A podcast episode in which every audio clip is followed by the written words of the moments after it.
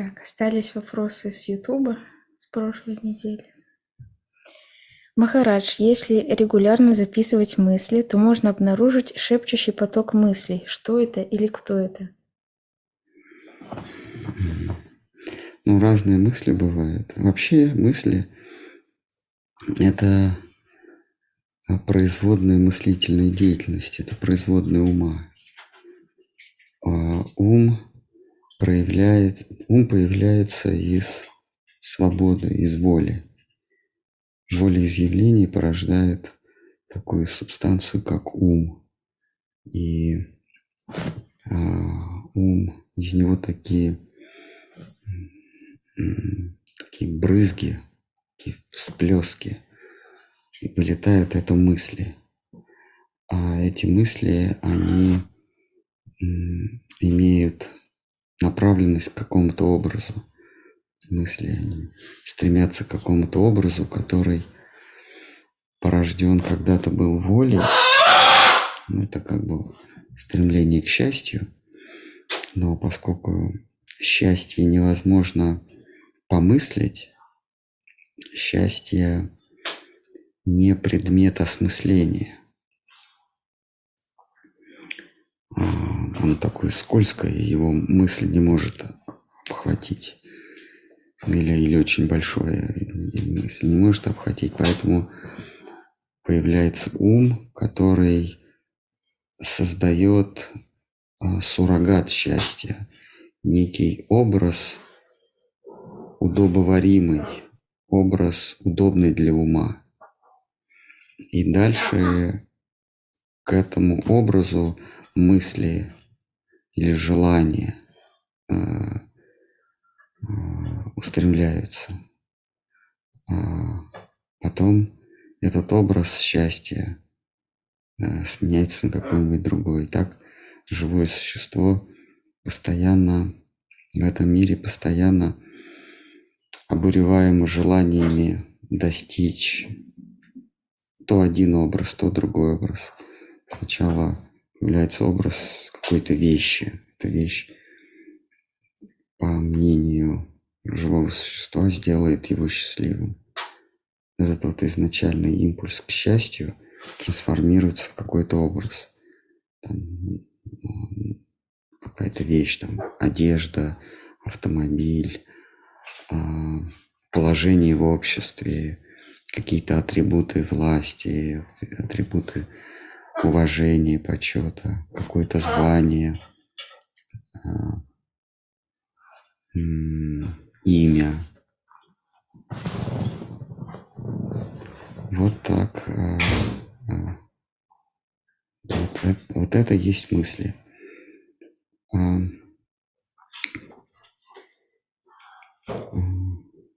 Бывают откровения, но они являются бывают откровения, они являются как, как что-то потустороннее, как что-то не созданное нашим опытом, не произведенное нашим опытом. Но откровение, оно, оно само, само очевидно, оно само говорит. Мы всегда сможем отличить откровение, какой-то эврика, мысль какую-то не от мира сего, от мысли, привязанной к какому-то образу. А, наши мысли, они привязаны, я уже сказал, или образ суррогата счастья, заменителя счастья, либо образ, э, либо это образ, который не дает нам достичь вот этого, вот этот суррогат счастья.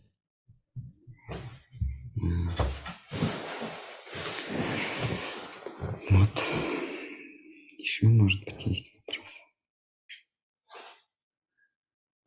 Как мы можем быть уверены в существовании какой-то объективной высшей реальности, если сознание так или иначе замкнуто в пределах своего мира? Как мы можем быть уверены, что это не очередная иллюзия?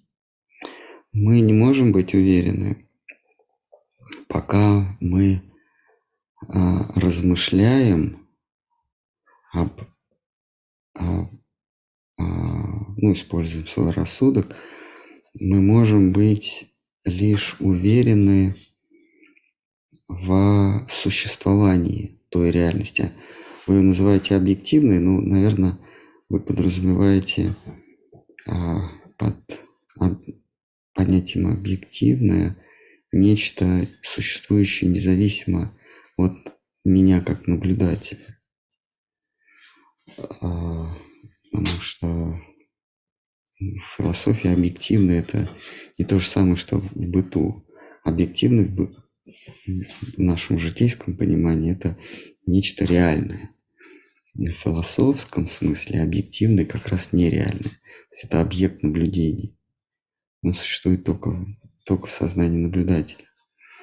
Как мы можем быть уверены вот в этой вот э, в вашем понимании объективной, то есть реально существующей реальности?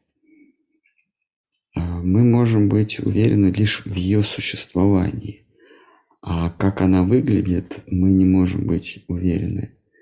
Более того, если мы начинаем размышлять о ее образах, о ее формах, то это точно очередная иллюзия. А рассудок нам, нас подводит к существованию чего бы то ни было, но не к э, свойствам этого предмета. Либо к существованию свойств, но никак не к самим свойствам, не к формам. Как мы можем быть уверены, что есть нечто за пределами моего а, восприятия? Потому что вот в, а, в мире, мир, который нас окружает, он существует только в моем сознании. А, мы очень часто, чуть ли на каждой, не в каждой беседе это обсуждаем.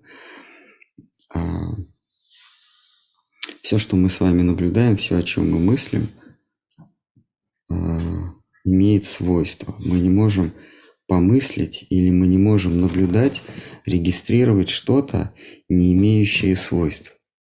Когда мы смотрим на какой-то предмет, он а, он складывает, этот предмет есть совокупность а, свойств звуковых, цветовых, вкусовых, обонятельных и тактильных. Вот предмет обладает хотя бы одним из этих свойств. Например, мы видим, видим Луну. Луна имеет для нас только одно свойство цвет. Ну, там разные цвета, но, в общем, цветовой. Мы Луну не слышим, не чувствуем ее на запах, мы не можем к ней прикоснуться, не можем ее лизнуть. Есть для нас это объект исключительно цветовой. А что такое цвет? Что такое цвет или свет? Это а, понятие, существующее только в моей голове красная, зеленая или как луна, что она там серебряная или бледная, это лишь а, моя интерпретация а, некого ощущения. То есть до меня доходит некая волна, в данном случае цвет, а, световая волна, и я ее обрабатываю в своем уме, и я эту волну трансформирую в серебряный цвет. Серебряный цвет, который отделен от черного цвета а, циклом, а, как-то кружочком, да, имеет круглую форму. Вот это я называю Луна. На самом деле а, это просто моя интерпретация колебания, которое сообщилось что там у нас, колбочки и ямочки. Ну, некому нерву, некому глазному нерву сообщилось колебание. Вот это колебание я интерпретирую. Ну вот, э, как недавно обсуждали, мы достраиваем эту реальность. Например, у нас у всех два, ну не у всех, большинство из нас два глаза, да, и мы видим стерео картинку. Я, я вижу объемную картинку, потому что у меня два глаза. Вот теперь произведите эксперимент, закройте один глаз, и вы все равно будете видеть стереокартинку. Физически это невозможно. Если у меня один объектив, я не могу видеть объемную картинку просто по законам физики. Но при этом я все равно вижу стереокартинку. Почему? Потому что мой ум ее создает. Мой ум дорисовывает стереокартинку. Более того, а, мой ум дорисовывает, вернее, переворачивает изображение. Наш, наши глаза – это объектив. В объективах а, объектив доставляет картинку перевернутую. Вот наши глаза, наш ум, он картинку переворачивает, а зеркально он ее не переворачивает, а должен. Потому что наш ум достраивает картинку. То есть мы а, нам на, ну там что там, сетчатка или вот что там какой-то есть, куда попадает картинка. Ну да, вот как и задняя стенка глаза, я не знаю, как, как там все это устроено. По, по законам оптики нам туда картинка попадает перевернутая вниз головой и еще зеркально развернутая. Но мы с вами, но наш ум, он оставляет, он, он обратно переворачивает картинку, но зеркально он не переворачивает. Ну так, ну так просто, так решено. Так, так повелось. А, вот это к вопросу о, о том, почему мы все видим одинаково. Мы как раз не видим одинаково. А, например, какая-нибудь стрекоза или змея, она видит только двигающиеся предметы. То есть ее мир совсем другой. Если бы у нас были глаза, как у змеи или стрекозы, а мы бы, мы, замерев, мы вообще бы ничего не видели. Нам нужно было постоянно головой крутить, чтобы хоть что-то увидеть. Ну, не что-то, а увидеть недвижимое. То есть представьте себе, ну, вообразите, как, как видит мир вот эта самая стрекоза, она видит только двиг... движущиеся предметы. То есть она села на какой-то цветок, у нее, глаза у нее не крутятся, между прочим. Она села на какой-то цветок, да, и она видит только то, что движется, а все остальное это белое. Вот, вот представьте себе, я сейчас, вот, я сейчас буду видеть только шевеление какой-нибудь руки или головы, а все остальное будет такое белое. Вот примерно так она воспринимает мир. Такое молоко, и, и только что-то проносится. Ну или я даже не знаю, как она это воспринимает, но может быть там другие совсем цвета. Вот. Наверное, все по этому вопросу. Если я не полно ответил или сбился, вы, пожалуйста, задавайте догонку вопроса.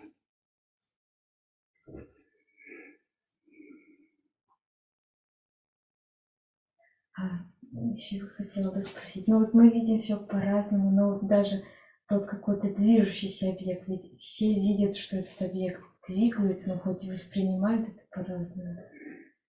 Все видят, что он двигается, да. Значит, все-таки как-то у нас совпадает, ну или мы знаем, что здесь что-то стоит. Мы знаем, что...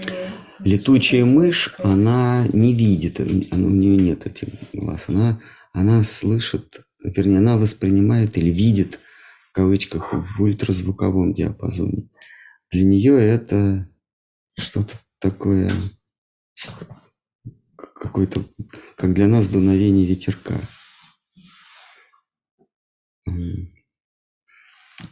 А, если говорить в общем, то да, мы регистрируем только движение. А, да, даже люди а, видят только движущиеся предметы. Не движущиеся мы с вами не видим. Просто нам для того, чтобы произвести движение, нам надо глазами подвигать вперед, назад, вверх, вниз. И тогда эти предметы становятся нам видимы. Если мы уставимся, уставимся в одну точку, мы ничего не будем видеть. Нам надо вот так вот, как, как бы просканировать. Тогда мы увидим. А у животных, у которых глаза не крутятся, им надо зарегистрировать то, что само собой движется.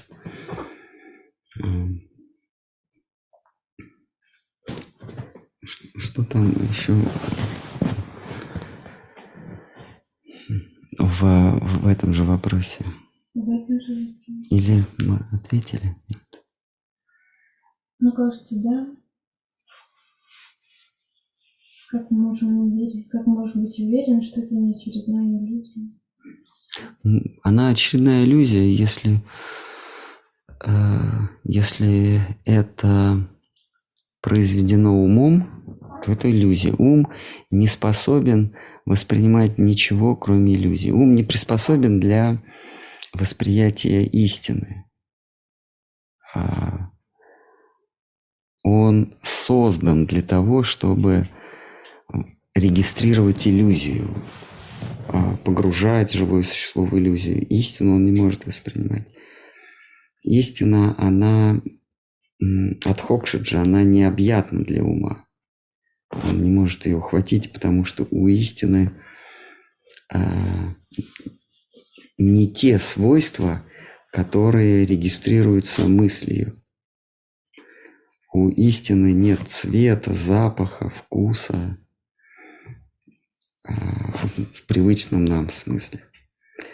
А, как в Брахма Самхите говорится, а, Брахма обращается к Господу, ты, а, ты не, у тебя нет глаз, но ты все видишь. У тебя нет ног, но ты ходишь всюду. У тебя нет рук, но ты все делаешь. А, ум не способен это воспринять. Потому что ум а, воспринимает только то, что имеет, только то, что движется, другими словами, меняет свои очертания.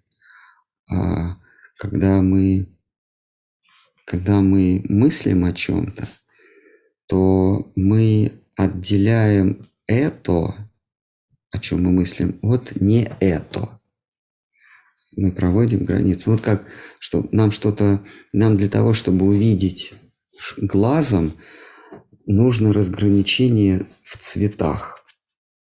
То есть, чтобы увидеть зеленое, это зеленое должно быть на фоне какого-то другого цвета, белого или красного. Если все зеленое, мы не увидим это. Или если все белое, или все красное, мы вообще не увидим. Нам нужно нам нужен перепад, переход или изменение. Когда мы смотрим, вот мы идем, ведем как бы глазом по белому, потом раз, происходит изменение, и мы уже ведем глазом по зеленому, потом опять изменение, и опять ведем по белому. И мы таким образом можем видеть очертания. Точно так же мы можем услышать. Мы можем услышать что-то на фоне другого звука или на фоне тишины происходит изменение а, воздействия на мои барабанные перепонки, я это слышу. Если не происходит изменения, я это не услышу. А, а как быть с предметом, который неизменен, у которого нет вот этих переходов? А, это есть Бог, то есть некая трансцендентная сущность, которая не начинается и не заканчивается. Когда мы видим зеленое, это значит начинается зеленое, потом оно заканчивается. Я могу сказать зеленый автомобиль. Я его отделил от незеленого. А когда нет вот этого разделения, Бог – это бесконечность. А как чувства не могут э, увидеть э, что-то без, э, без фона – Точно так же ум не может воспринять то, что всегда существовало и всегда будет существовать. Вообще все, что вне времени, ум не способен воспринять. Ум, он воспринимает предметы, имеющие начало и окончание, либо в пространстве, либо во времени. Вот мы можем, например, подумать о каком-то событии. У этого события нет цвета, запаха, ну, некое вот умозрительное событие. Мы его воспринимаем умом, потому что у него есть начало и окончание. Ну, или только начало, если оно еще не кончилось. А Бог, он не имеет начала и не имеет окончания. Это событие, которое всегда. А отсюда, кстати, происходят религии, которые говорят, а у Бога нет формы. А у него нет ни, у него нет ни облика, ни свойств, ни цвета, ни запаха, ни ничего нет. А, они грешат против логики, потому что они упускают вероятность, что у Бога есть все формы, все запахи, а и все свойства. Вот это тоже. То есть ум не может воспринимать то, что не имеет свойств, запахов, форм, и, и то, что имеет все свойства, все запахи, все формы. Это уму недоступно. Поэтому ум не может постичь, ум не может подумать о Боге. А если ум думает о Боге, или как вот вы говорите, что-то свыше, то это точно не Бог. Как только ты умом что-то ухватил, ты можешь быть уверенным, что это не Бог.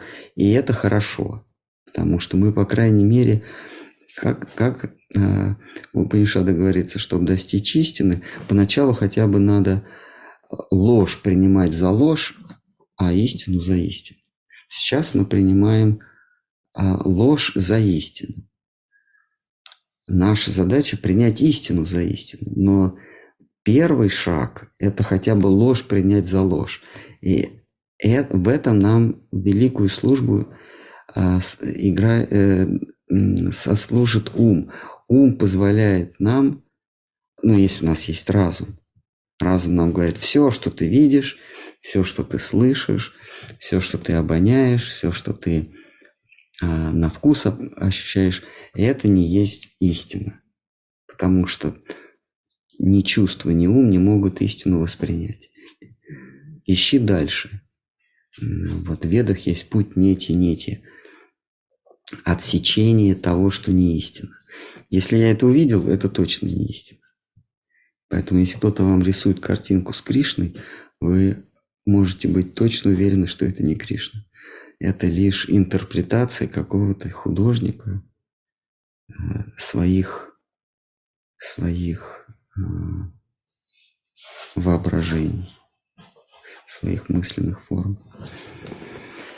Так, дальше. А как тогда понять, что и что есть истина, если все, с чем мы соприкасаемся, это не истина? Умом. Все, что мы, все, с чем мы соприкасаемся умом, есть не истина. А с чем еще можно соприкасаться? А, рассудком. Вот сейчас мы с вами рассуждали не умом, а рассудком. Но рассудок тоже имеет свое ограничение. Рассудок нас подводит к существованию Бога. Ну или кому, если кому не нравится понятие Бог трансцендентного, то есть то, то, что лежит за гранью моего умственного и чувственного восприятия. Оно называется трансцендентное. Рассудок нас подводит к существованию, к такому свойству бытия, которое называется существование. Нас подводит рассудок. Если мы хотим а, соприкоснуться с какими-то еще свойствами, кроме его свойства существовать, а рассудок нам не поможет. Здесь включается только вера, только преданность, а, обожание. Путь бхакти – это путь обожания. В буквальном смысле обожание. Обожание – это сокращенное от обожествления. То есть, когда мы вот это высшее, что находится за гранью меня, моего бытия, а, я, я ему придаю свойство божественности, свойство, свойство неповторимости, а, превышающего меня. И это называется обожание. Я это обожествляю. То, то, что я не могу достичь разумом и, и чувствами, я начинаю обожествлять. Бхакти – это обожествление или обожание. Бхакти, вообще русское слово обожание – это полный аналог санскритского бхакти – обожание. А, я из этого делаю, из этого трансцендентного я делаю Бога, обожание. Я его обожаю. И тогда он, вот это, вот это трансцендентное начало Нараяна Васудева, вездесущий, э, всеобъемлющий Нараяна Васудева, он тогда являет свой образ мне. Тот, который он считает нужным. Вот э, рассудок нас заводит до существования, а дальше мы идем только путем обожания. У нас просто исказили это слово обожание. Обычно обожают э, героев Инстаграма, да? Э, вот в черном зеркале там девушка сделала себе Стеллу 2, да? Как и, что-то такое.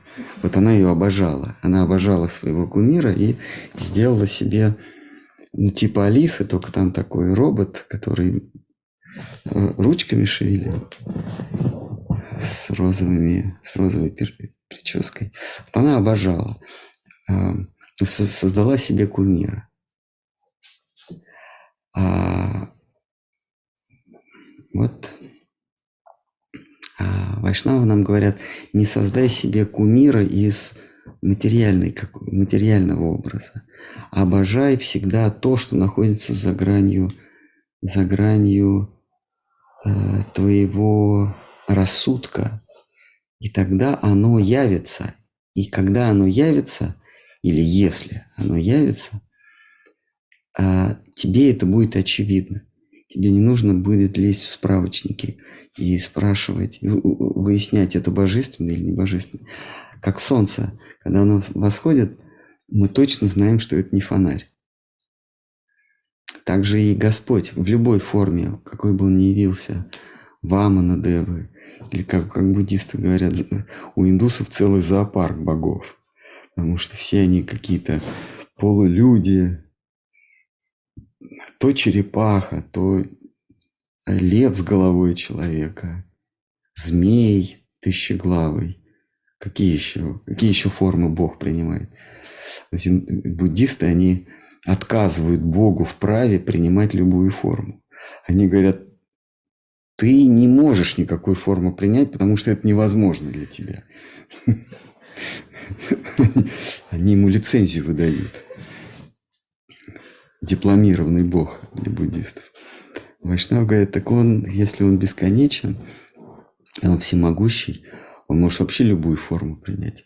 Куста, букашки, дерево, а, человека, льва, просто человека, дикаря, камня, какого-то изваяния, какого угодно. И вот когда божественные сошествуют к нам, у нас нет сомнений. Он самоочевиден.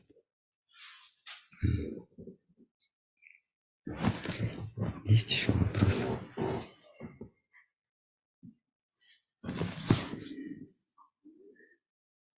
По каким параметрам вы поняли, что ваш учитель уникален и что Господь заслуживает вашей жизни? А, у меня другого выхода не было. Я сталкивался со многими учителями, все мне говорили какую-то Хари Кришну. Вот, вот предпоследний, перед тем, с кем я встретился, он, он приветствовал меня, как ваш прогресс в сознании Кришны. Вот. Ну, естественно, я... Или как ваш духовный прогресс. Ну, нет таких. Слава богу, на таких шарлатанов я не повелся. Мой духовный учитель спросил, ты голоден, накормите его. Вот это понятно, это духовный учитель. Шила Гаинда Махарадж сразу меня усадил, и мне дали поднос с едой. Про сознание Кришны он вообще не говорил. И это меня подкупило. И это меня подкупило, и в этом была, видимо, его уловка. Дело в том, что мы всегда ведомы а, учителями а, с самого своего появления вот в конкретной, в этой жизни или в любой другой, а, завсегда-то этого мира нам начинают говорить, как в этом мире устроиться. Ну вот как вы появляетесь в новом классе, да, вас перевели в другую школу, там уже сидят э, завсегда-то, они знают всех учителей, там, как, когда можно приходить, когда можно уходить, у кого можно отпроситься, кто строит. Они уже знают, и они своим поведением или словом тебя приспосабливают, дают тебе возможность утвердиться как-то вот в этой среде. Вот они называются учителя, гуру. А, и этот мир, в этом, в этом мире нас постоянно окружают гуру, которые мы появляемся на свет, и нас они учат, как себя вести в той или иной среде. Если вы в каком-то диком краю родились, там дикие звери или дикая природа, вас учат, как с ней обходиться, как там выжить. Если вы в городской среде, вас тоже учат завсегда-то, или, как Кришна говорит в Бхагавадгите, самовлюбленные друзья. Вот. А, то есть нас постоянно окружает гуру. Без гуру, без наставников, которые либо словом, либо примером учат, как, как прижиться в этом мире, мы обойтись не можем. Мы на каждом шагу э, у кого-то учимся, либо со временем, когда мы уже утвердились, мы начинаем, открываем аккаунт и начинаем сами уже учить, как заработать себе на новый iPhone э, там, или на Lamborghini. А, но при этом мы все равно а, держим в уме своих старых учителей. Мы, конечно, их не называем учителями, но те, кто нас привел, помог, они как бы наши проводники, наши гуру. Так вот, когда душа осознает, что в тот мир, что этот мир не ее родной дом, а поскольку она есть частица духа, то ее родной том тоже бескрайний мир духа.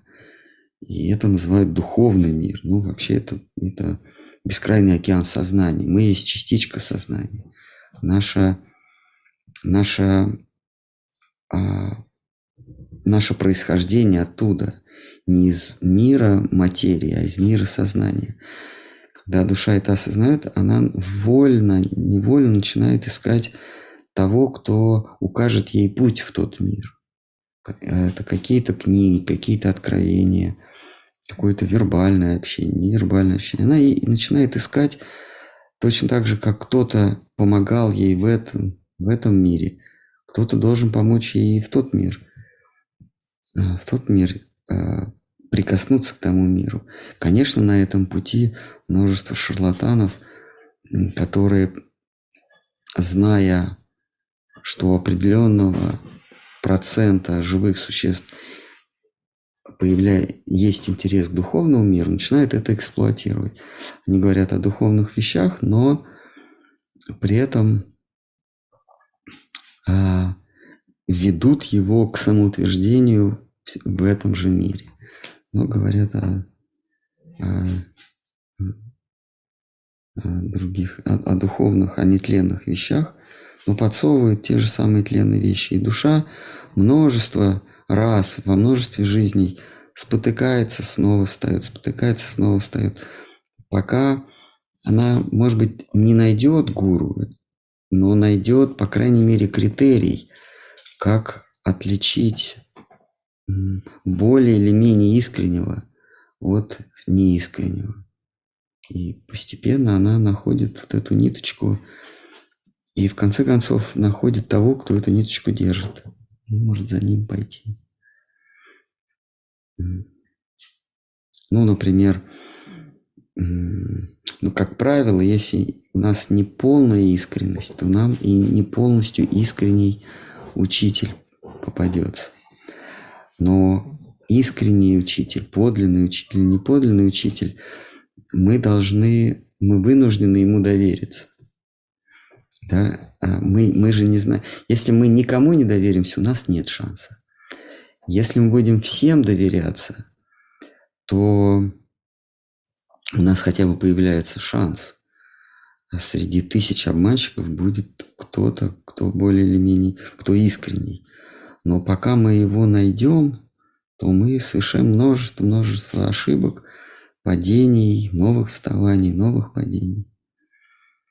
А как, как э, нащупать эту ниточку подлинного проводника, от подлинного проводника в духовный мир? А,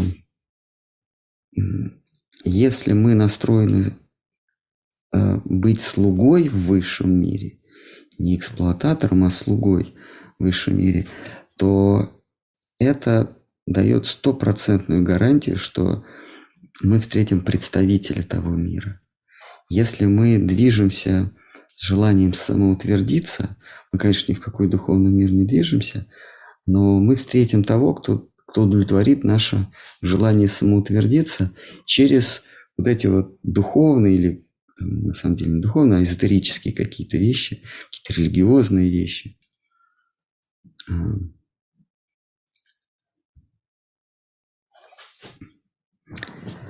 Давайте следующий вопрос.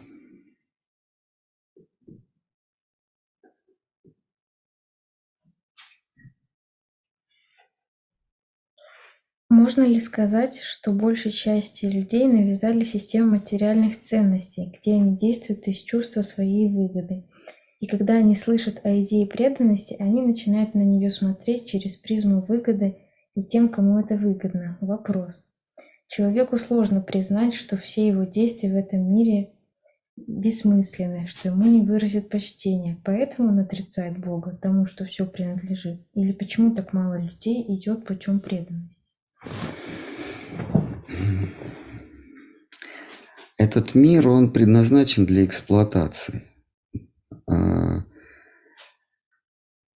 не нужно ожидать, что а, в, магазине строй товаров вы найдете свадебное платье.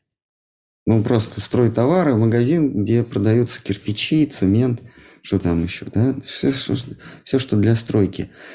А детские тетрадки там не продаются, потому что они в другом, в другом магазине. Соответственно, в, в канцелярских товарах вы не найдете цемент и кирпичи.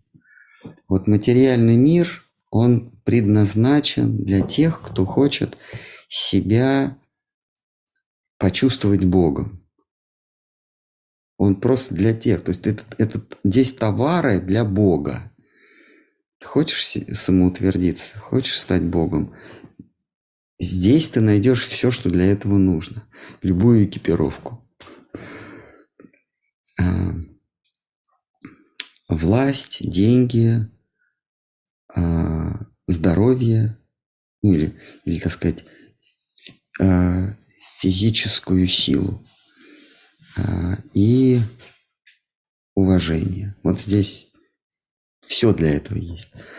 Поэтому те, кто ищут положение слуги Божьего, раба Божьего, они встречаются чрезвычайно редко. А, это, это естественно. Это естественно. И у нас одна надежда, что в этот магазин приходят, приходят рекруты того мира. Здесь все пришли, чтобы стяжать, чтобы стать Богом. Вот это вот отрицание Бога, или, как вы говорите, неверие в Бога, вообще это отрицание Бога. Это а, обратная сторона желания стать Богом я отрицаю существование Бога, а кто способен а, аннулировать Бога? Только, только тот, кто выше Бога, тот, кто главнее Его. То есть, другими словами, Бог. отрицая Бога, ты сам заявляешь, ты заявляешь, что сам являешься таковым. И вот наша великая удача, что в этот магазин, где, где все, все товары для того, чтобы стать, почувствовать себя Богом, приходят посланники высшего мира, ну как вот в супермаркетах, листочки тебе там раздают, что-то такое, вот, пожалуйста, вот, ты пришел за, за, за какими-то товарами, а тут стоит непонятный человек и тебе что-то предлагает. Э, вот наша великая удача, что сюда приходят вайшнавы, которые нас могут вытащить из этого, что Махарадж говорил, это лес, лес, э, где, джунгли, где все предлагается для того, чтобы стать Богом. Вот, вытащить из этого леса религий. Религия, она тоже э, дает тебе возможность самоутвердиться, то есть стать Богом. Э, стать уважаемым, набожным, спастись. Религия, она же дает что? Спасение в основном. Сулит спасение – растворение в Боге или спасение, избавление. Что такое спаси, спас, спасся? То есть обрел абсолютную свободу. Ты стал Богом. С религии, которая тебе обещает спасение, она тебе обещает, что ты станешь Богом.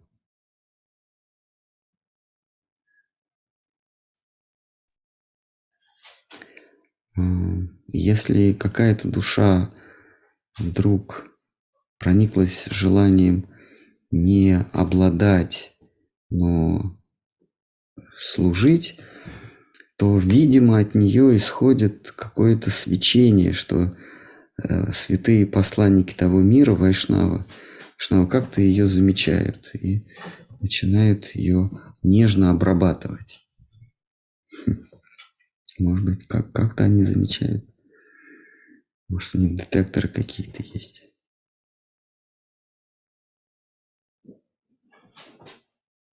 Вот как, э, знаете, на детской площадке дети играют, много там, целый выводок детей бегают, кричат.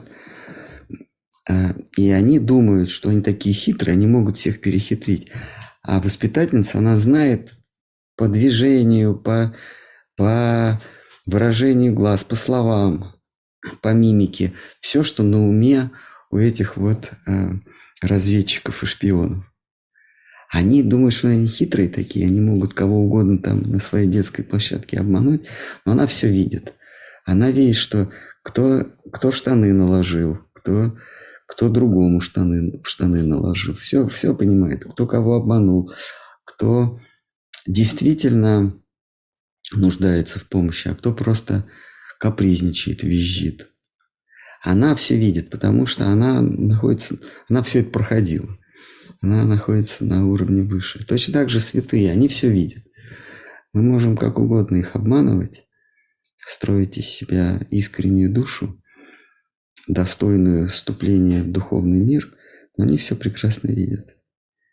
И наша великая удача, что они не обламывают нас, а так нежно, нежно вкрапляют в нас искренность,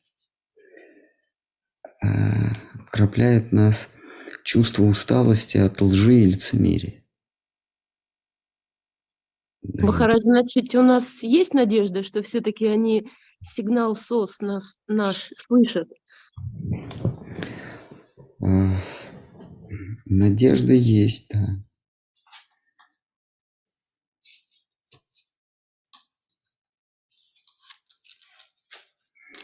Да.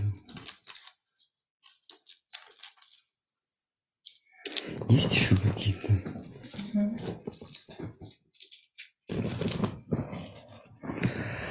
Вопрос, может, кто-то положил глаз на... В переносном смысле не надо здесь свои протезы выставлять пока. Спрашивают, отличается ли реальность Говинды Махараджа и Шидхара Махараджа? Ой, это не ко мне вопрос. А.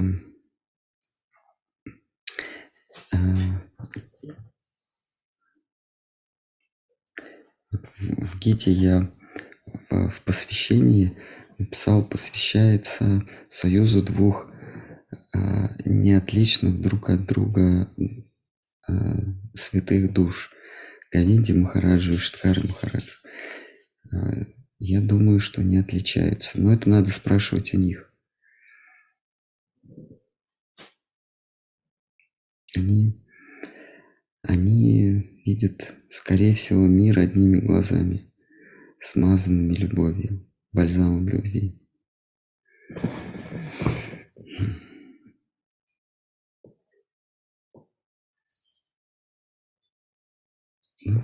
Дандават Махарадж. Однажды Гавинда Махарадж сказал, что видит нас, учеников, как освобожденных душ. Как это правильно понимать? Он пошутил. Но если кому-то хочется видеть в себе освобожденную душу, это не возбраняется.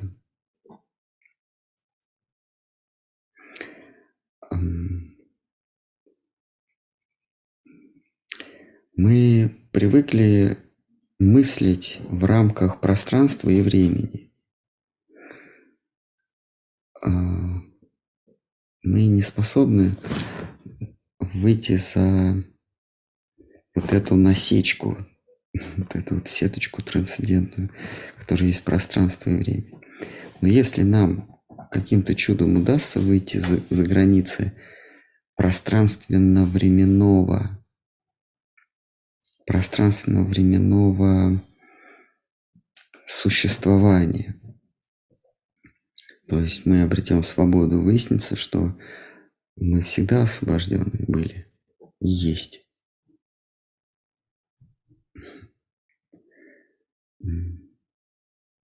Пока, пока мы находимся в тисках пространства и времени, другими словами, мы думаем, что мы находимся где-то, и находимся когда-то. Вот, например, вчера я там то-то, то-то, сегодня я это, завтра я то-то. Сейчас я здесь, вчера я был там, завтра я буду еще где-то. То есть, пока я думаю, что я, сознание, нахожусь где-то и когда-то, этот вопрос неуместен. Когда я вырвусь за границы, э, пространства и времени. Когда я осознаю, что я не где-то и не когда-то, а я всегда и везде, я вечный дух, то ответ на этот вопрос, он сам собой придет.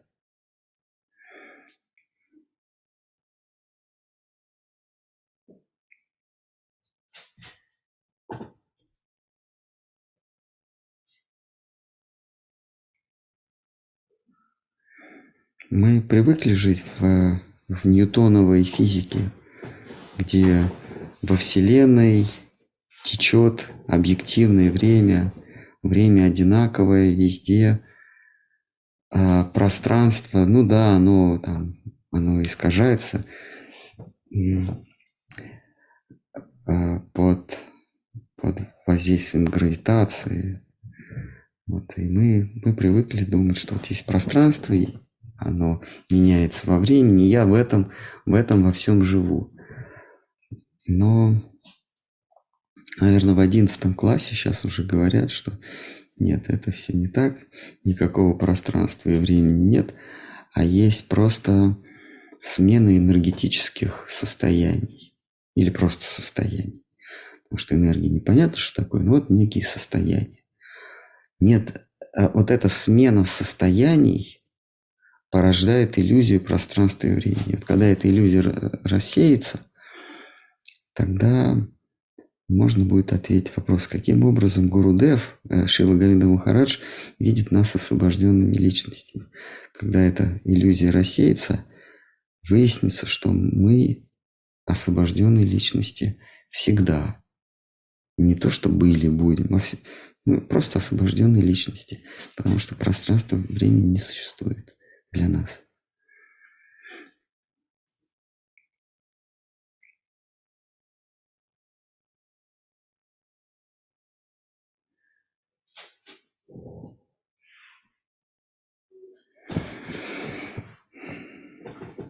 Да, да. Скажите, пожалуйста, если рассматривать экспансии Кришны, то в какой момент появляется Радха? Позже чату, Чатурюхи? Позже. Дальше. Так. Большой вопрос. Харе Кришна, мои смиренные поклоны. Добро и зло – это категории этики, которые отвечают на вопрос, кем отвечают на вопрос, как нам с этим жить. Они не переходят границу трансцендентного опыта, поэтому они бесполезны. А, поэтому они бесполезны в трансцендентном плане. Добро и зло – это вещи относительно, это верно. А добром мы называем обстоятельства, события или каких-то людей, личностей, которые помогут нам удовлетворять наши чувства, обладать, занять более удобное положение а, в мире обладания. Это мы называем добро. Другими словами, то, что нам позволяет приспособиться к этому миру в качестве обладателя, мы называем добром. Все, что нам мешает утвердиться в качестве обладателя, качестве господствующего начала, мы это называем злом.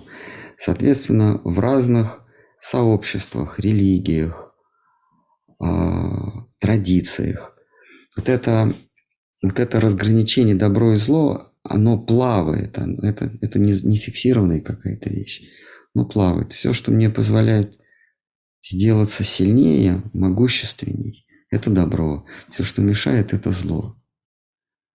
А, отсюда такое, такое разнообразие понятий а, добро, зло, такая разная этика. А в духовном мире, ну или, или духовный старатель, он для себя добро и зло определяет как то, что мне позволит стать ближе, приблизиться к Богу в качестве слуги, это добро. Все, что мне мешает приблизиться к Богу в качестве слуги, это зло. Самое большое зло – это желание обладать, или поэтически это называется гордыня, самоутверждение. Это зло, это порог, из которого следуют все остальные пороки. Жадность, гнев, зависть, а, жестокость, а, милосердие. Все происходит из главного порока гордыни или желания самоутвердиться в этом мире. А, в разных религиях или традициях она, она э, э, вот эта вот дихотомия добро-зло принимает разные формы, но суть одна и та же. Если мы берем а, сверхэтику, так сказать, этику сверхчеловека, а, сейчас а, господствующая этика. Раньше этика была религиозная этика, да, сейчас она редуцировалась до гуманитарной этики. Все, что во благо человеку, это добро. То есть все, что делает человека большим царем природы, это добро. Соответственно, вот это называется гуманитарная этика. Все для блага человека. А другие твари, окружающий мир, окружающая природа, все подчинено human, да, человеку. Это считается добро. А тот, кто действует во благо всех людей, считается сейчас святым. Святой – это тот, кто несет добро всем людям. Например, всех обеспечивает, всех голодающих обеспечивает тушенкой. Или, или э, куриными ножками. Это, это святой человек, он добрый человек. Вот э, это человеческая этика. Но есть сверхчеловеческая этика, которая не ставит во главу угла человека, а ставит во главу угла, угла Бога. А, а, во имя Бога а, действовать, и это хорошо. Но таких, как правило, запирают в сумасшедший дом, объявляют, объявляют сотрясателем устоев и возводят на крест. Да, когда одному, одному персонажу из Иудеи 2000 лет назад предлагали э, повести за собой своих последователей э, против, против э, римского владычества. Ну, была такая оккупационная римская армия. Она захватила Иудею. И было много, много протестующих с оружием в руках. Даже зелоты их называли. Те, кто восстали против Рима. Вот. И зелоты обратились к этому персонажу, говорят, с тобой, твоего, твое слово слушают сколько народу. Давай, мы не против твоего вероучения, но давай сначала выкинем захватчиков с нашей родной земли. И потом проповедуй, чего хочешь. А он говорит, нет, я я пришел от Бога и во имя Бога. Меня то, что здесь происходит, кто кого захватил, кто, кто против кого воюет, меня это не интересует. Сами, сами решайте. Я пришел, говорит, от, от отца моего, из, из, из царства моего отца. И это важно. А все остальное нет ни римляна, ни иудея. Все чады Божьи. Вот это сверхчеловеческая этика но к нему обращались с человеческой этикой. А, помоги нашему народу, ну даже узкочеловеческой. На, на, наш народ надо спасти, освободить от несправедливости. А он им отвечал с точки зрения сверхчеловеческой этики.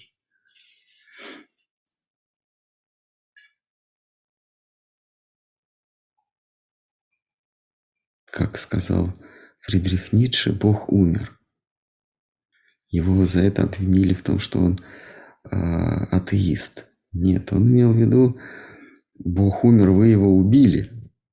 Он, он к вам пришел с посланием от Отца, а вы его взяли и убили. Он умер. И вы продолжили освобождать свою землю. До сих пор освобождаете от арабского народа Палестины. А что папа ваш говорит? Нет, на этот счет.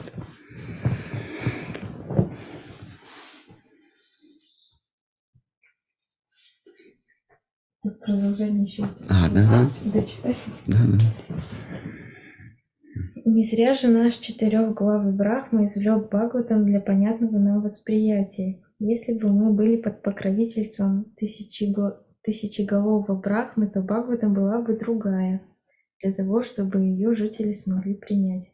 Не кажется ли вам, что четыре головы Брахмы – это четыре измерения нашего мира, действия в Шримад упрощены для адаптации к четырехмерным существам?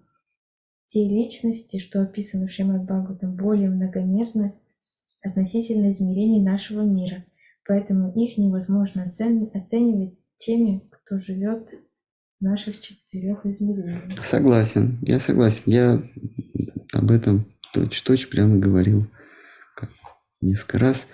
Единственное, я добавил, что, добавил бы а, вот эти три измерения, которые мы а, которыми мы определяем окружающий мир. Это условно, конечно. Надо понимать пространство. Просто а, человек, он он это пространство делит на три вектора. Э, высота, ширина и глубина. Но это очень условно. Просто так вот решили древние греки, что измерение, шкала измерения должна быть под 90 градусом, под 90 градусов в другой шкале измерения. Таких в объеме можно три построить. Они друг другу будут под углом 90 градусов. Нам ничего не мешает сделать 4 под меньшими углами, 5. Поэтому проще говорить, пространство и время. А в физике, э, в, начиная с Альберта Эйнштейна, так и закрепилось э, это понятие не пространство отдельно, не время отдельно, а пространство-время. Time-space, так называемый, там пишется через тире. Это вообще мир, в котором мы живем. Вот это, это инерциальная система, замкнутая, она называется time-space. А пространство, а время – это шкала перемен в этом пространстве. Вот. Но время существует в нашем сознании, и пространство существует в нашем сознании. А время – это перемена, это шкала перемен моего состояния, состояния наблюдателя. А, а визуализация этих перемен и есть то, что я называю пространством. Надо вот эти вот состояния, перемены состояния надо как-то графически отобразить. Я в уме это рисую как... И получается вот этот вот рисунок. Это просто изображение времени. Это то, что я наблюдаю вокруг меня, то, что я называю мир, природа, птички поют. Это все интерпретация времени. А время есть интерпретация моих э, перемен, изменений моего, моего состояния. Да? А если бы у Брахмы было тысяча голов, то пространство для нас было бы очень сложное, ну, непостижимое, но для них оно вполне... Для, для тварей тысячеглавого Брахмы э, мир устроен так же, как для нас э, мир четырехглавого Брахмы. Э, все пропорционально. Там сложнее мир, но и сложнее существа. Но они также находятся в иллюзии. В Бхагаватам, когда наш четырехглавый Брахма встречается с восьми, шестнадцати и там тысячеглавыми Брахмами, а, мы видим, что они, они тоже в иллюзии находятся. И тысяч, тысячеглавый Брахма, и, и 500 главый Брахма, а они также на, на той же панели в приемной Господа а, Кришны, и все находятся в иллюзии. И каждый думает, что он один пришел. А, каждый думает, что он творец, единственный творец. И все пребывают в иллюзии, и все ему кланяются, как владыки иллюзий, как все брахмы с любым количеством голов кланяются Всевышнему, они называют йогишвара. Тот, кто обладает йогическими, мистическими силами, способными, способной э, ввести в заблуждение, сколько бы глав, голов у тебя не было. Даже если ты Эйнштейн, ты все равно находишься в иллюзии. Как известно, Эйнштейн так и не согласился с тезисом, что Луна существует только когда я на нее смотрю. Он, он считал, что она существует сама по себе, вот если я не смотрю на Луну, она все равно существует. То есть даже Эйнштейн пребывал в этой иллюзии. Все пребывают в иллюзии, если ты не Джон Белл, конечно.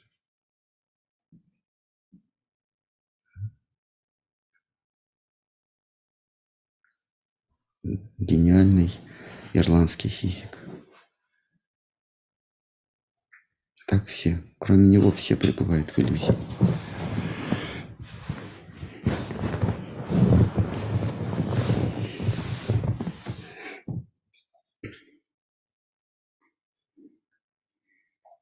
Кто-нибудь, может быть, хочет задать вопрос? Может, кому-то жить надоело? Ну, жить в смысле как? Жизнь как работа, а может быть, кому-то надоело? Да. Ну, тут уже отвечали в колеснице про Балараму. Спрашивал. Балараму. Если возможно, хочется в какой-нибудь из лекций подробнее узнать о вечном спутнике Господа Кришны Белокуром Балараме. Он э, альтер-эго Кришны. А, белокуром Балараме? Да. В смысле, блондине? Белокура это у кого белые волосы, да? Вообще, да. Нет, Баларам у него черные волосы. Он, у него белый цвет кожи, у Кришны смуглый, а у Баларамы светлый лик, светлоликий. Да. Это, если говорить философски, то Баларама – это эго, волеизъявление Кришны.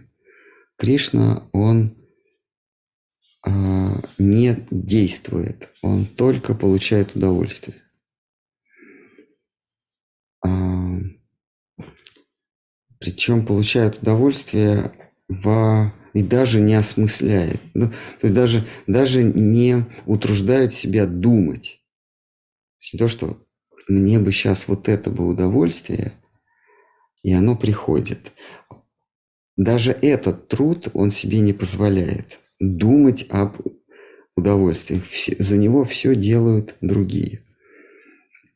А, но если вдруг ему что-то подумалось, или если вдруг у него возникло, дай бог, какое-то желание, вот это немедленно сразу от него отделяется, и вот это воплощение желания, воплощение воли, волеизъявления есть его старший брат, Баларама.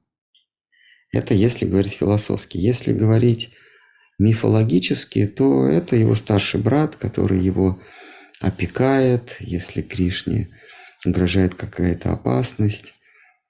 А Баладева его защищает. Баладева также а, обустраивает игры, чтобы Кришне было интересней. В этом смысле он его защищает. Скука для Кришны самый злейший враг. Не какие-то там демоны, которые хотят его отравить, э, проглотить, э, растоптать, а скука. Вот а, Баладева борется, его альтер-эго борется с его скукой. И пока удачно. Ну, так, сведения такие доходят из духовного мира. Пока еще не было ни одного мгновения, когда ему скучно. Но все может поменяться. Вот чтобы этого не было, там постоянно появляются телята, цветочки какие-то, какие-то э, малые архитектурные формы. Ветерок подует. Это все, чтобы не было скучно. Появляются. Откуда, откуда они появляются, непонятно. Там какие-то новые обстоятельства, новые детали, эпизоды.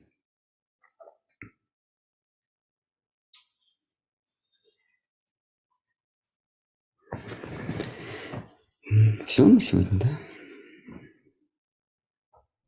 А, есть вопрос еще? Вообще. О, да, давайте.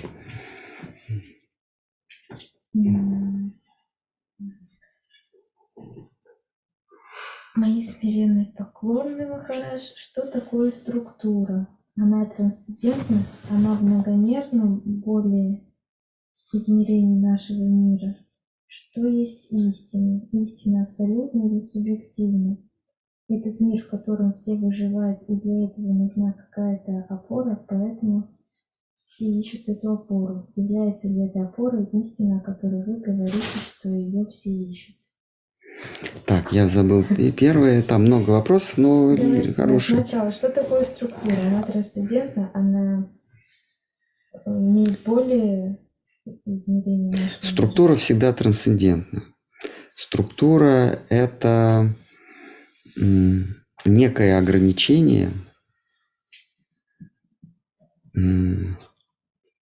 это некое ограничение, которое само не осязаемо, само не регистрируемо ограниченным, но благодаря этой структуре возможно существование ограниченного. Если эту структуру убрать, то я как ограниченный этой структурой расползусь, перестану существовать. В этом, в этом смысле она, да, трансцендентна, то есть ее, она произведена не мной, я не могу на нее повлиять. А я сейчас вам говорю в терминах э, философии. В философии структуры – это э, структура всегда трансцендентна. То есть нечто, произведенное не мною и не могущее быть мною измененное, но создающее условия моего существования. А структура в, в нашем мире, структура – это добро, зло или э, существование, несуществование. Э, они э, трансцендентны. Вот это существование, несуществование. А сад, асад. Существование, сад, асад. Несуществование. Вот это вот структура. Если убрать вот эту, вот эту дихотомию, вот эту структуру существования и несуществования, меня не будет. Не то, что я не буду существовать, а меня не будет. Вот это вот существую, не существую, и порождает меня как сущность. А, она дадена свыше, дадена, если философски говорить, Богом. А, и поиск истины – это ложный поиск истины – это поиск существующего. То, что существует, оно истинно. Что не существует, не истина. Когда я ищу истину, я нахожусь вот в этой самой структуре. А, структуре а, существования и несуществования. А, то есть а, в этом смысле истина трансцендентна. А, ища ее, а, то есть истина существующая, она накладывает на меня вот это вот, вот эту дихотомию существую, не существую. Ища ее, я нахожусь в, в этой иллюзии существую, не существую. А, я ищу то, что действительно существует. А, но за границами этой структуры находится э, что-то еще более высокое. Слово находится я беру в кавычках, потому что оно не находится. Это счастье. Вот счастье – это то, что находится за границами истины. Потому что истина, она в рамках вот этого существует, не существует. У у истины, у Бога есть антипод. У истины есть не истина. И, то есть существующее имеет антипод несуществующее. У счастья нет антипода, нет противоположности счастья.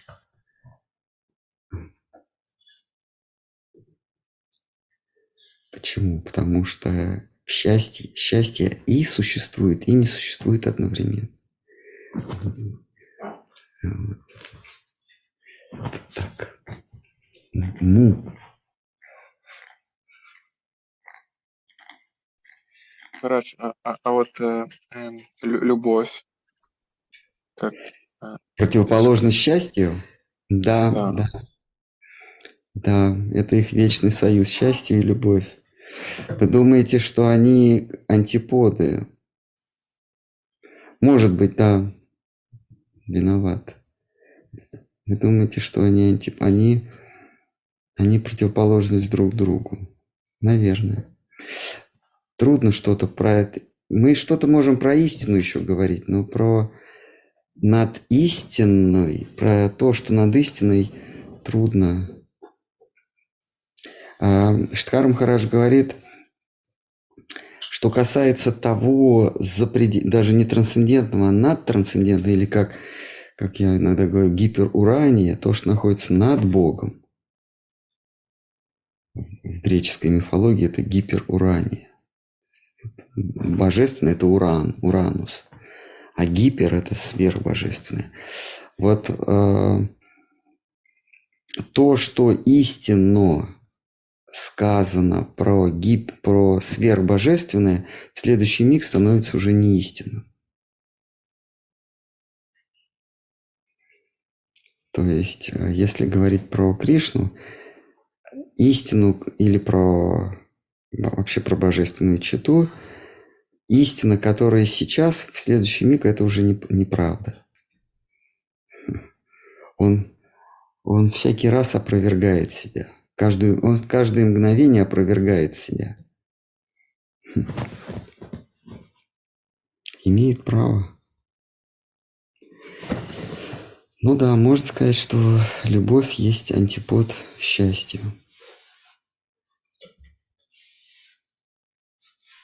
Хорошо. А вот это имя Нава Яувана, как, как, как оно э, переводится? Вечно новое. То есть, э, ну, вот, это есть те, что э, он постоянно меняется, и каждый новый момент он... Да, Гос- Господь Бог, вообще Бог – это неизменно. Истина – то, что не претерпевает изменений. Мы вначале говорили. То, что везде, во всем, всегда вездесущее, то есть оно неизменное. Это Господь Бог. Ну или просто Бог, да?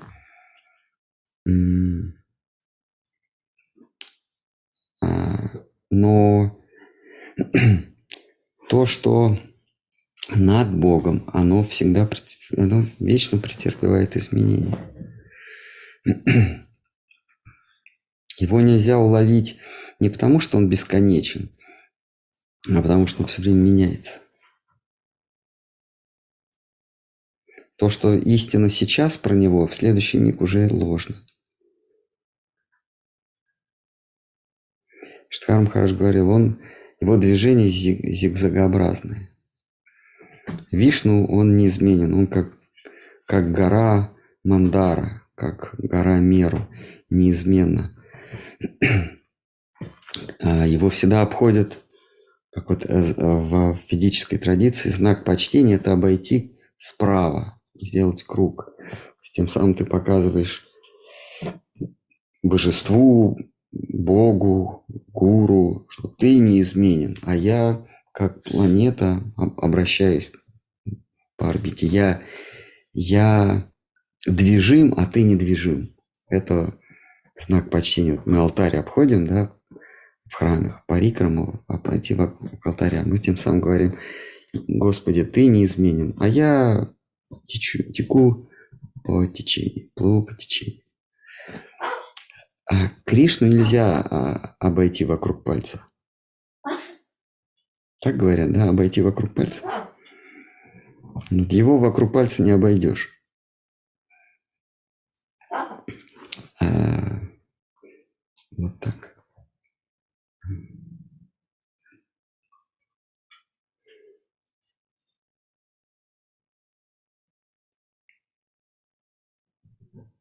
Как Штхар Махараш говорит, он явится и в следующее мгновение исчезает да, в славе хранителя преданности. Нужно, и нужно ждать бесконечное количество жизней, чтобы он явился еще раз. А другого выхода нет. Поймать его можно в сети только бесконечной любовью. Там уже он никуда не денется. Кришна говорит, я раб тех, кто в меня влюблен. Давайте еще, может быть, есть. Кто-нибудь, может, хочет забить. Это в переносном смысле надо здесь стучать. Забить на все. Такое, такое выражение. Вывести все из поля своего интереса. Вторую часть. А, давайте, вторая. Э, истина абсолютна или субъективна? Это... А, я, а я не вижу противопоставления, не понимаю, почему тут, почему тут абсолютно или субъективно. Это все равно сказать, а, это, это громкое или красное. Но оно может быть красное и громкое. абсолютно и субъективно. То есть тут или здесь не годится. Она абсолютная, она субъективна. Субъективно, лучше, конечно, сказать, я не знаю, что вы вкладываете в понятие субъективно. Она субъективистка, истина. Она есть субъект. А все прочее в его поле зрения, то есть э, в ее поле зрения, то есть объект. Субъективистка. Вот. Субъектно, вот правильно сказать. Истина, она не субъективна, она субъектна. Истина – это субъект, все остальное – объект. А абсолют, он и есть субъект. Абсолют – это… Я не понимаю, что вы подразумеваете под словом абсолют. Абсолют – это безусловный, то есть а, не имеющий условий для существования и, и э, действия. Вот, абсолют. Тот, кому не требуется, тот, у кого нет никаких условий для существования. Вот у нас есть э, условия для существования. А, этот мир, он объективен. Почему-то материалист считает, что объективно значит реален. Но он просто объективен.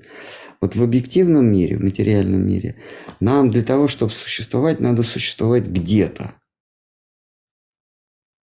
Да, мы знаем э, в, в, э, из классики, из, физи, из, из классической физики, вещь не может существовать, э, если нигде. Вот то, что нигде, оно, не, оно нигде, оно не существует. Место должно быть. Или когда-то вернее, и когда-то. В этом мире вещь существует только если она где-то и как плюс когда-то. В этом смысле э, здесь не абс, мир не абсолютен. Здесь нет, нет абсолютных вещей. То есть здесь все обусловлено где и когда. Вот истина, она не обусловлена где и когда. То есть она абсолютна. В этом смысле истина субъектна и абсолютна. Чтобы Богу существовать, ему не обязательно иметь место для существования или время для существования, потому что он везде и он всегда. Он абсолютен. У него нет условий для существования. Он существует вне условий. Мы не можем вне условий существовать.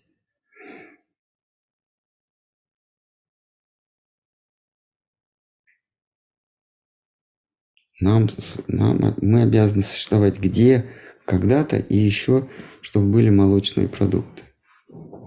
То есть мы не можем без этого существовать. Сыры твердые, мягкие, полумягкие. Сметана, сливочное масло, творог, простокаша. Мы без этого существовать не можем, поэтому мы не абсолютны. А он может. Есть еще вопросы? Ну, еще завершение этого вопроса. А, давайте.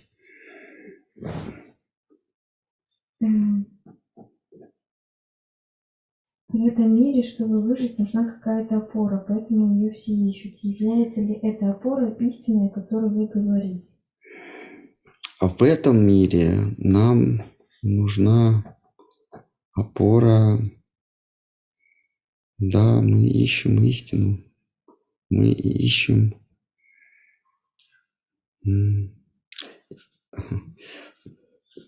Если про этот мир, про материальный мир, нам нужно самоутвердиться. Нам нужна гордыня. Без гордыни мы здесь не выживем. Если говорить вообще о существовании, то мы Наше существо, наше существование опирается на Бога. Без Бога мы не можем существовать в том смысле, что что бы ни существовало, оно существует в сознании кого-то. Вот эти предметы существуют только когда я их воспринимаю. Если я не воспринимаю, а, они существуют везде. Как бы так, они существуют а, в в вол... они спрятаны в волновой функции вероятности. Луна не существует, когда я на нее не смотрю. Это просто э, волновая функция, вероятностная функция. Все существует в сознании. Ну, теперь вопрос, а я же существую, это же очевидный факт. Я знаю, что я существую. Я существую сам по себе или тоже в чьем-то сознании? Вот в сознании параматмана, в сознании высшего я, существую я низшее.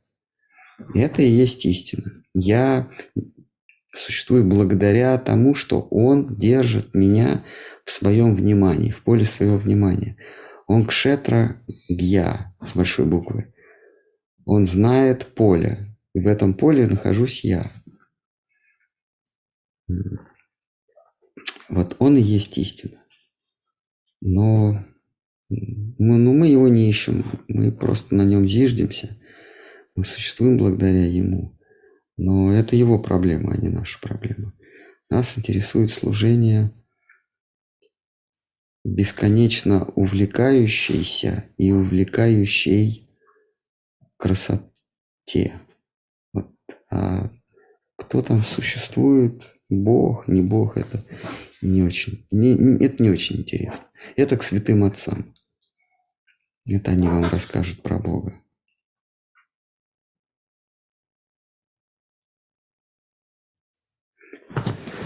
Хари Кришна.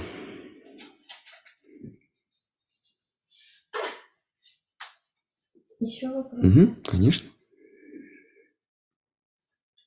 Россия находится вне Южного пояса.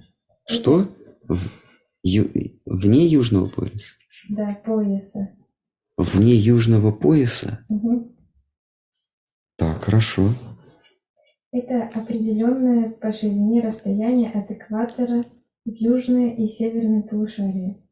Возможно ли так, что наше мышление различно от того, в какой точке пространства находится человек?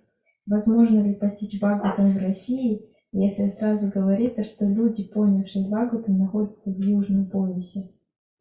Так говорится.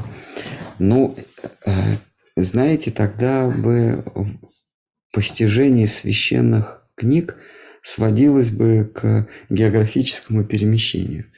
Берешь книжку едешь в южный пояс или полюс, пояс. Берешь книгу, отправляешься в южный пояс и постигаешь не только Бхагаватам, вообще все. Это вам надо обратиться к тем, кто это говорит или, или э, там, где это говорится. Я такого не слышу. В Бхагаватам говорится самим автором, что эта книга принесена на благо всего человечества. Там про пояса ничего не упомянуто. А В предисловии, в посвящении к Бхагаватам сказано, а, «Всякий, кто не враг себе, извлечет благо из этого чтения». Там географические ограничения не установлены. Единственное, что требуется, это не быть врагом себе, своей душе.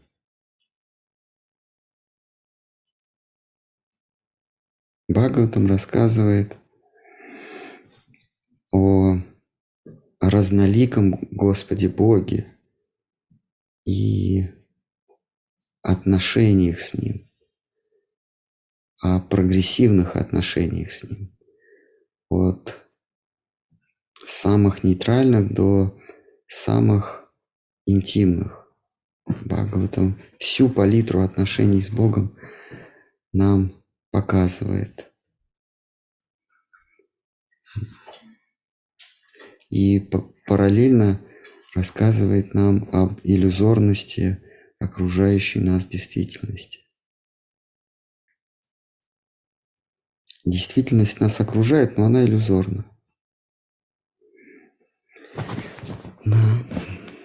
Еще. В Инстаграме есть вопрос. А как же так в Инстаграме? Там должен быть аккаунт ведь.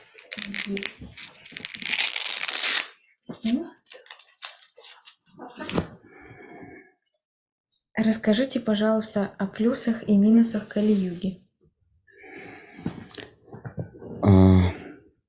Минусы Кали-юги – то, что человек мало живет, человек а, не может сосредоточить свое внимание на одном предмете дольше нескольких секунд. Человек не чистоплотен, человек а, не, не склонен к подвижничеству. То есть человек не склонен к умеренности. Человек склонен к Кали-югу вести неумеренную жизнь, тем самым он разрушает свою плоть и свой ум. Кто не умерен во, во, в своем... Без, в этом мире без потребления, без, без эксплуатации прожить невозможно. Поэтому святые нам говорят, если без потребления а, прожить невозможно, сведите потребление к минимуму. Таким образом, вы, ваше тело будет чисто, и ваш разум будет ясен. Когда ваш разум будет ясен, то в ясном сознании, в ясном разуме вы, а, вы нащупаете путь к Богу. А, так наше сознание затуманено из-за нечистоты, а, неумеренности, а, неспособности внимать, да, это рассеянный, рассеянный ум, мы не можем сосредоточиться на одном предмете. В этом наша беда. Но благо в том, что Господь для таких инвалидов дает более простой способ, как к нему прийти. Если ты просто воспеваешь, или если ты просто обращаешься к нему по имени, это называется молитва, то ты достигаешь всех благ, которые в прошлые века можно было достигнуть воздержанием, умеренностью, чистотой, набожностью и правдивостью. Да, вот еще неблагоприятный или порог это, это лживость. А наш век, век Кали, люди лживые, неумеренные, безрассудные и и неблагочестивы, нечисты. А, но это все аннулируется, если человек просто обращается к Богу по имени, не какими там замудрыми мантрами, а просто по имени к Нему обращается.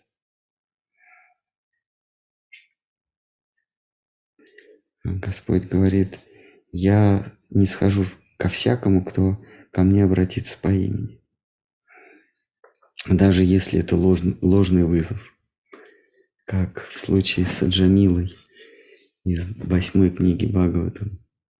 Он призвал имя Бога, Гавинда позвал, но обращался он к своему сыну. Ему стало так страшно перед смертью, что он стал звать своего сына, которого звали Гавинда.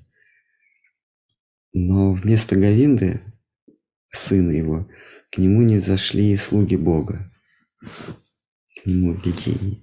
И продлили ему еще на несколько лет жизнь. То есть он пережил клиническую смерть. Но остаток, после клинической смерти, остаток своей жизни он посвятил молитве.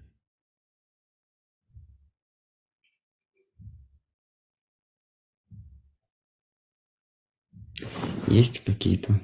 Лайфхак. Лайфхак, да, просто по имени к нему. Это правда, это... А, назвать сына Говинды или Кришны.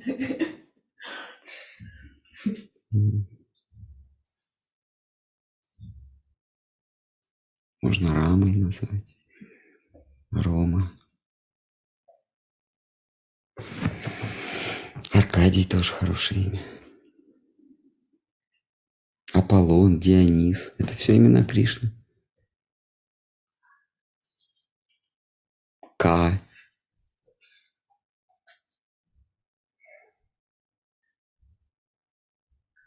Душа всех душ означает К.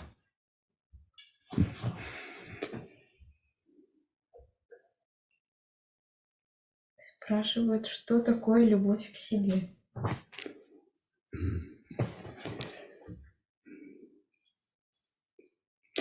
Тут, тут важно, кем мы себя считаем. Если мы определяем себя как вот эта тень трехмерная, называем это тело, из плоти, костей, крови, то любовь – это значит заботиться о своем теле. Любовь к себе – это, это любовь к тому, кем мы себя считаем. Если мы определяем себя как частичка духа, искорка Божья, то любовь к себе – это любовь к этой искорке Божьей. И э, поиск блага для души, а не для тела. А у души только одно благо – это а, быть в восторге от соития с, со Всевышним. Восторг – это единственное благо для души. Волнующий восторг от э, присутствия, от наличия Господа Бога. Это, вот это любовь к себе.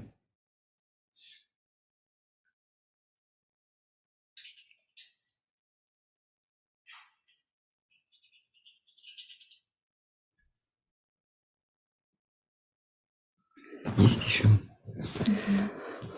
Мы это все из раза в раз повторяем. Ну ладно. Просто много людей новых.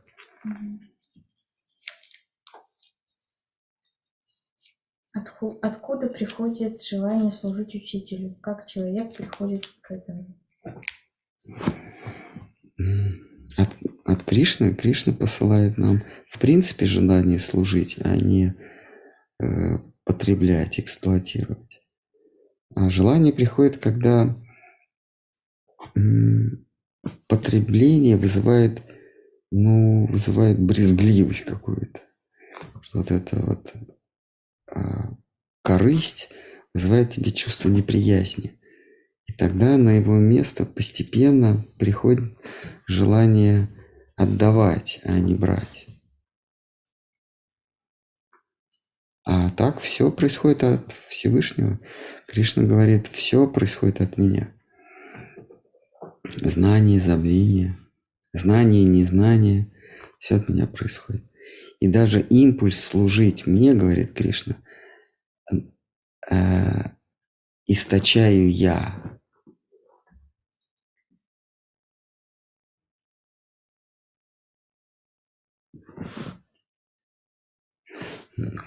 Все от него происходит, от его качеств. Ну вот если бы вы столкнулись в метро с Дэвидом Стэтхэмом, вы бы разве ему не открыли дверь? Ну вот он с покупками и не знает, как дверь в московском метро открыть. Разве вы ему не, не послужили бы? Послужили бы. Вот отсюда происходит, от того, что он такой, от которого дыхание перехватывает. Вот Кришна, он, он даже, он даже лучше, чем Дэвид Стэтхэм. И, и, конечно, он вызывает желание служить ему.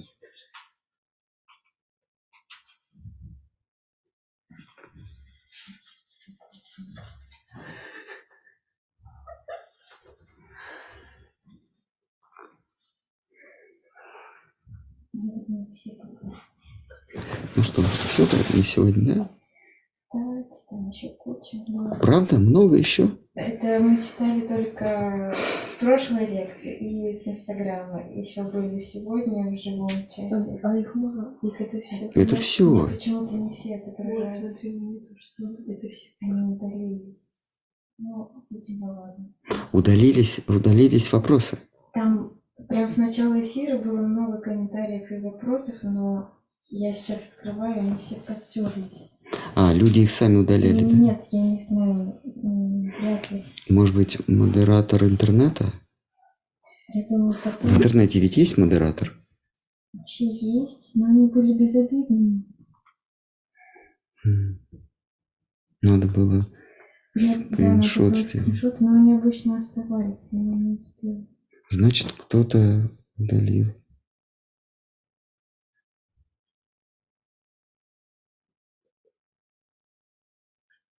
Немножко Если вы не считаете, что Бог не безусловная красота, тогда кто такой безусловная красота?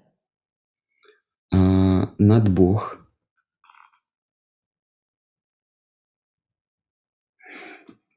Тут все дело в терминах. Кем, как мы определяем Бог? Что такое Бог? А, Традиционно Бог – это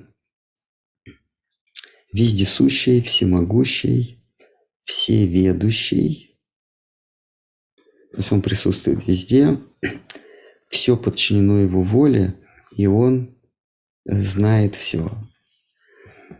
А вот можно еще перечислять, перечислять его свойства, например, он свободен, он благ, то есть он, он добр. Но вот три главных свойства. А, Это он всеведущий, всемогущий и вездесущий присутствует. Это Бог. А, Но над ним прибудет кто-то, кто выше его. Мы почему-то э, считаем, как, как само собой разумеющееся, что выше Бога нет ничего, никого. Кришна, он не Бог, но он выше Бога.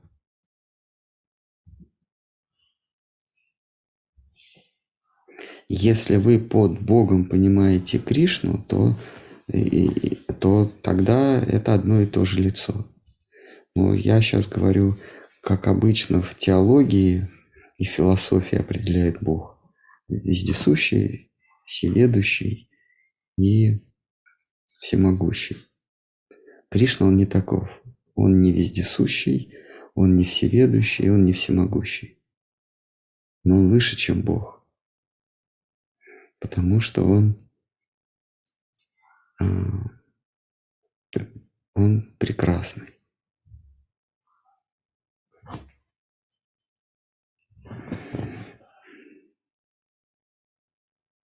Ну и проказник.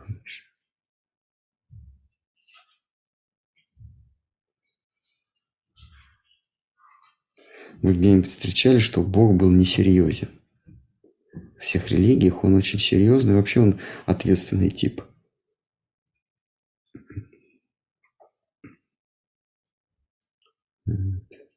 Кришна, он не серьезен, поэтому он выше Бога.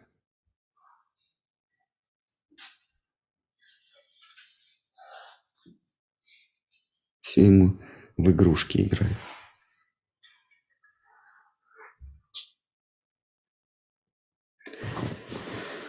Есть еще вопрос? Да. Когда у Шидхара Махараджа спрашивают, закончится ли поиск Кришны, он дает размытый ответ для моего слабого ума. Не могли бы вы ответить, закончится ли когда-нибудь поиск Кришны? Обретем ли мы его? Нет, никогда. Кришна, он всякий раз иной. Обрести можно Бога, как а, тот, кто, тот, кто расширил, расширил свое сознание до без, а, безграничности, тот узрел Бога. Тот, кто, тот, кто осознал, что он не знает Бога, он познал Бога. Но преданные Кришны, они знают, что они знают Бога. По этому определению они, они должны не знать Его, но Он им подчиняется. Он-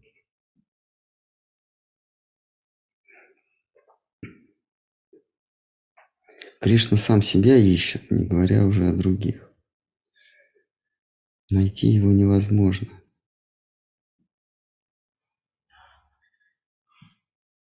Он вечно ускользает.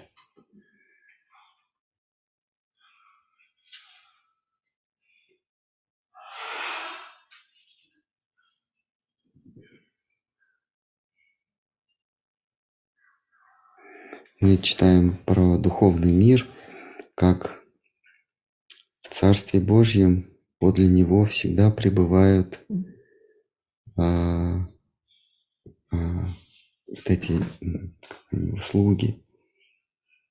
А, по левую руку от него а, такая его сила, его всегда в ореоле своих, своего могущества. Это его сила. А, богиня Шри, его удача, его слуги вечные с ним, его свита, его, а, его оружие, знаки его могущества всегда подле него пребывают. Он всегда в ореоле своей славы. А Кришна нет, он он всегда от кого-то убегает, всегда, всегда, все, все его всегда ищут. Когда Гопа Кумар является во Враджу, а, Кришны нет, но он присутствует, потому что все, все о нем мыслят, говорят, все помыслы только о нем. И он спрашивает бабушку одну. А, на Вайкунхе, кстати, в Царстве Божьем никаких бабушек нет. И вот там бабушка спрашивает, а что, собственно, народ здесь суетится? Он говорит, ну вот Кришну ждем. А как его нет здесь? Нет, он с друзьями ушел, но обещал вечером вернуться. А, и проходит какое-то время, и все видят облако пыли, которое поднимается от копыт э, его стада и, и от пастушков облако пыли, и все понимают, что там Кришна, его все равно не видно. И вдруг он появляется среди, среди этой толпы, среди пастушат, телят, он появляется в, в, этом облаке, его очертания видны. И в следующее, в следующее мгновение Гопа Кумар сам исчезает, ну падает в обморок. Либо Кришны нет, либо он есть, но ты в обморок падаешь.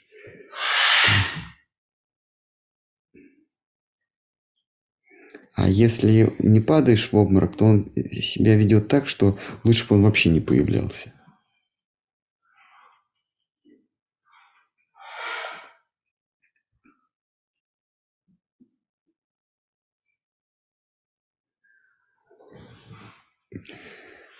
Матушка Ишода постоянно его ждет. И, наконец, утром она к нему в комнату заходит. А, где он шлялся целую ночь, непонятно. Но он весь в губной помаде. И она делает вывод, что над ним издевались э, деревенские девушки всю ночь.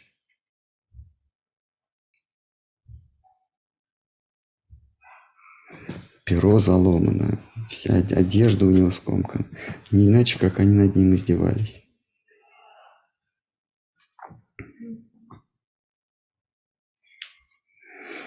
И они появляются, она их прогоняет. И опять они его не видят. Там постоянно нет, это, это не закончится никогда. Есть еще, может быть, может быть, кого-то черви то, э, э, точит червь сомнений? В переносном смысле.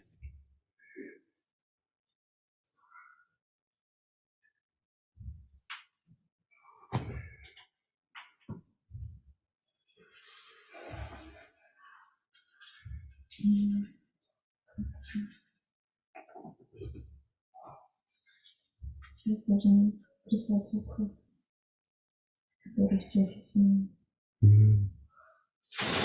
Ну, еще спрашивают, абсолютное зло не существует?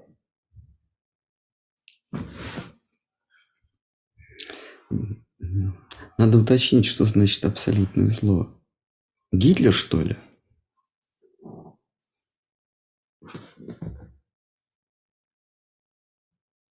А сейчас не посадят, если Гитлера назвать абсолютным злом? Спросили, А, да, я же назвал.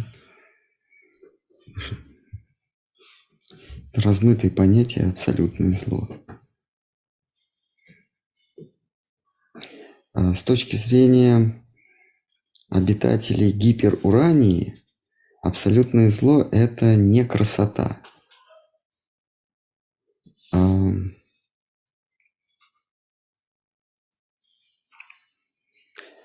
Вот эти вот, а, видите ли, понятия существует, не существует, мы опять погружаем себя в структуру.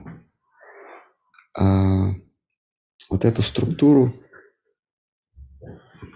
вот в эту структуру существует, не существует. Это наша беда.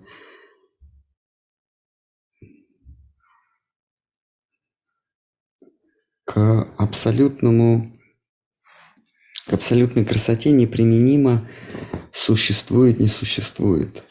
Он выше этого, выше вот этой, вот этой структуры существования, несуществования. А, Мы не можем, э, это слишком при- принижает Кришну, когда мы говорим о нем в рамках существует он или не существует. Он над этим, он над существованием и несуществованием. Иначе он бы зависел от того, что он существует. Красота вне существования. И она есть абсолютное благо. А, И если говорить о абсолютном зле, то и абсолютное зло тоже вне существования и несуществования. Как не существует Кришна, так же не существует не Кришна.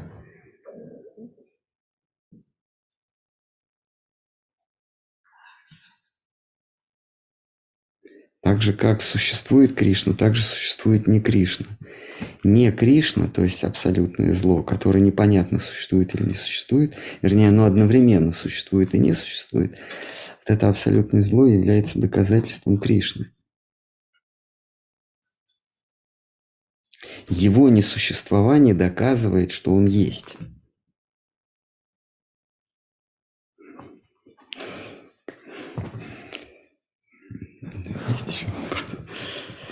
Вообще, да, и, и много. И много. Все, тогда на следующий раз. Да. Да, все. Хари Кришна, спасибо. Что так, значит, что надо сказать? Подписывайтесь на интернет и заводите себе колокольчик. Вот так. Все тогда. Встаем. Да, давайте ставим.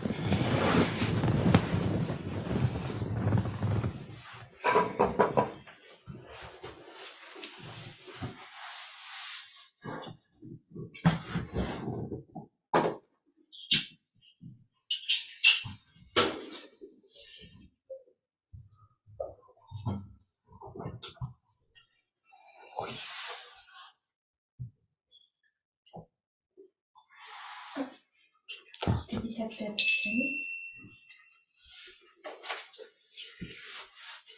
так, у нас есть, между прочим, в Барате Ньюс. Ой, в земле преданности. Ну все, мы разобрались. А.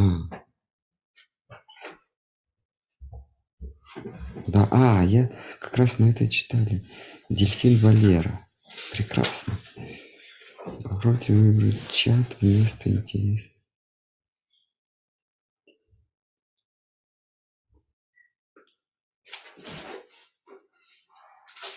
Ну все, нашлись Ага. потерянные вопросы. Хорошо. То, что здесь, это я видела.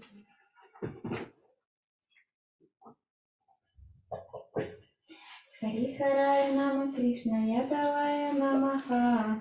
Харихарая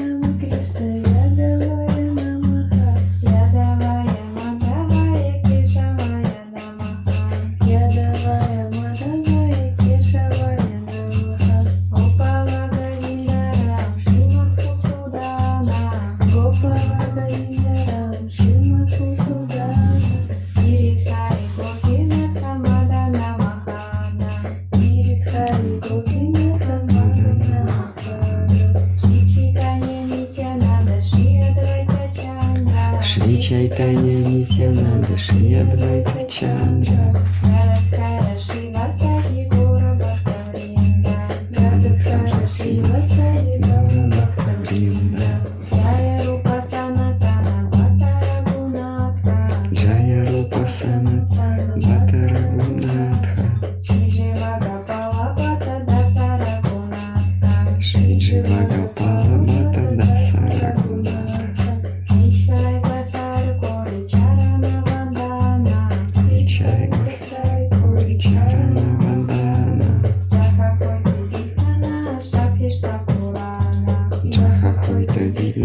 está está.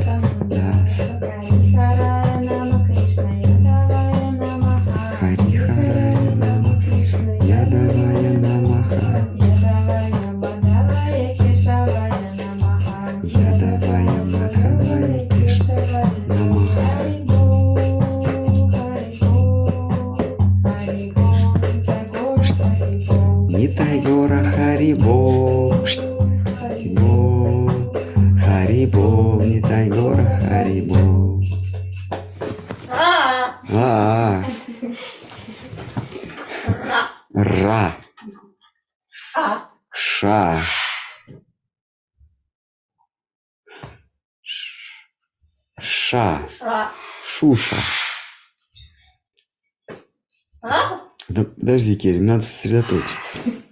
М. Да подожди ты. Что мы сейчас прославляем Горнитай? Джай Ши Ши Горнитай, правда, Ки Джай.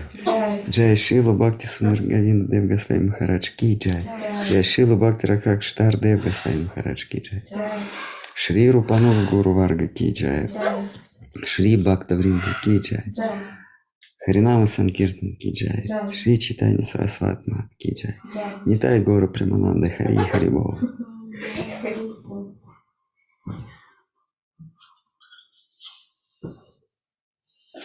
Это в Довермане там, а, когда они хоронят щенка Матисса,